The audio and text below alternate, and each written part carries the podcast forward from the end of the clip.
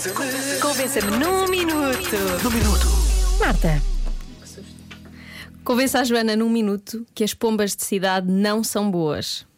Enfim, enfim. Ah, há aqui muitas, mas muitas mensagens. Ah, eu já ouvi algumas.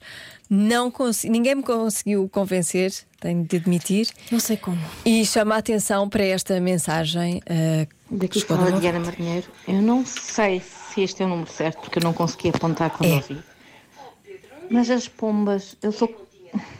Eu não vou dar a- nenhum argumento a favor de que as pombas são más, as pombas de cidade, porque não são. Pois não. Maus somos nós que as forçámos a viver na porcaria e as que causámos com que elas apanhassem as doenças e realmente fossem transmissoras de doenças, mas a culpa é do homem que as libertou na natureza assim em quantidades que não deveria existir muito bem. e que agora não as alimenta.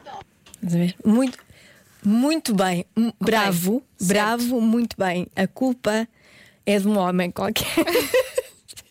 Eu ia dizer, somos nós, a culpa é nossa. Não, a cu- a culpa é de um homem Sim.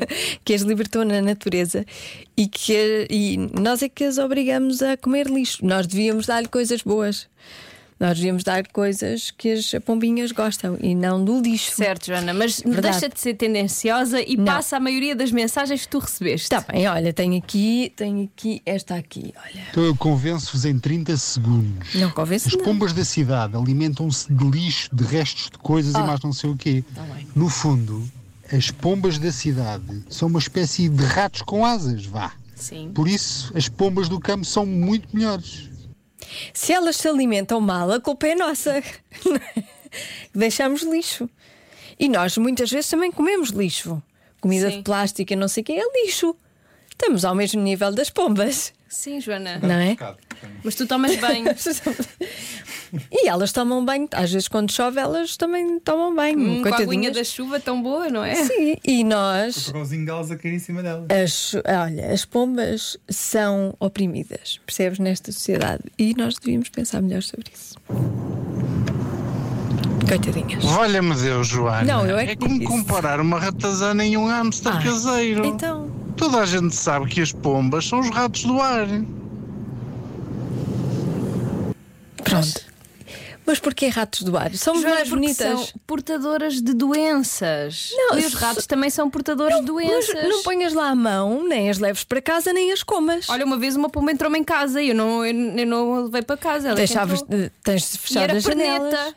Tens de fechar. Cuidavas dela, cuidavas da patinha dela, não é? Pa- Depois ficava cheia de doenças. Hum. Não, p- usavas umas luvas e tens de fechar as janelas, porque senão entram não só pombos, mas ladrões. Entram. entra chuva, entra mosquito. Era a marquise. Ent- exatamente, marquise ou onde quer que seja. Era Deves nas traseiras. fechar a janela, porque senão entra coisas que, que não queres. Tem cuidado, a culpa, portanto, foi tua e, não, e não da pomba. Ah, que lata, Joana! Eu deixo aqui um beijinho para todas as pombas. Tu não sabes perder, Joana. Tu não sabes perder. Um beijinho para todas as pombas que me estão a ouvir. Gosto muito de vocês. Já se faz tarde na comercial.